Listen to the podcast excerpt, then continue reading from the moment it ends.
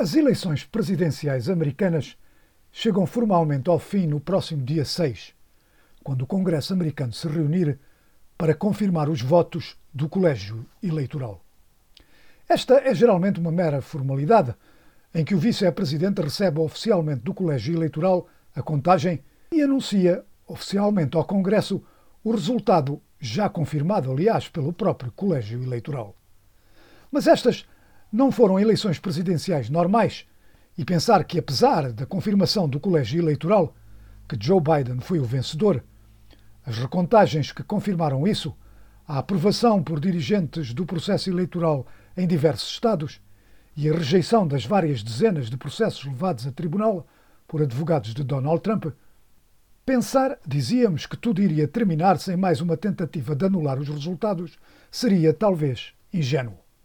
O presidente Donald Trump continua a recusar-se em aceitar o resultado das eleições e, dentro do Congresso, há quem apoie o Trump neste aspecto.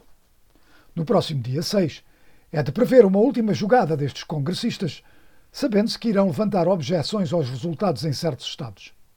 Ao abrigo da lei, essas objeções serão de imediato analisadas em separado pelas duas câmaras, que têm apenas duas horas para decidir esses casos como os democratas controlam a Câmara dos Representantes, a derrota dessas manobras é inevitável.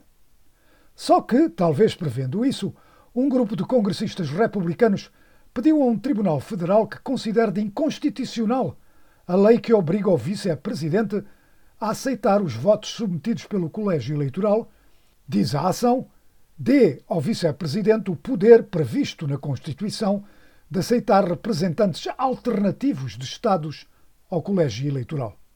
A ação em tribunal disse que o vice-presidente, e citamos, pode exercer a autoridade exclusiva e ter discrição em determinar que votos de um determinado Estado deve contar, e tem que ignorar e não tem que depender das provisões da lei da contagem eleitoral que possam limitar a sua autoridade exclusiva e a descrição sua de determinar a contagem que poderá incluir votos de delegados republicanos de Estados contestados.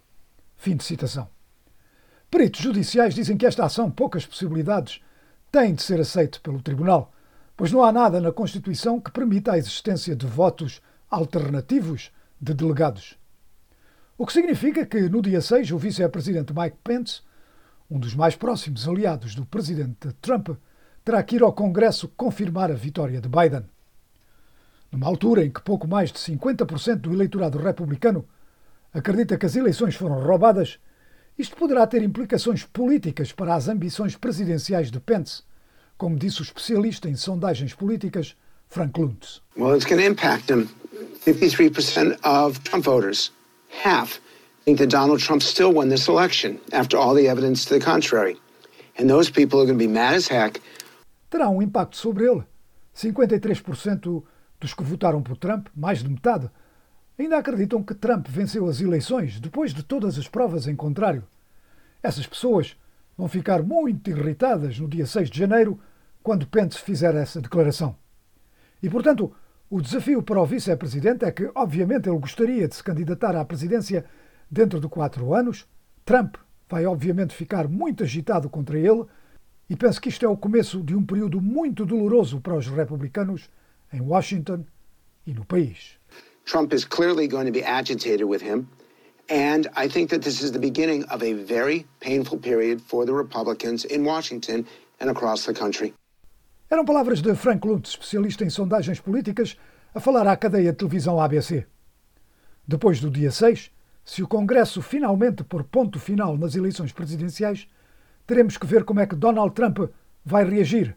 Agora, sem qualquer carta para jogar.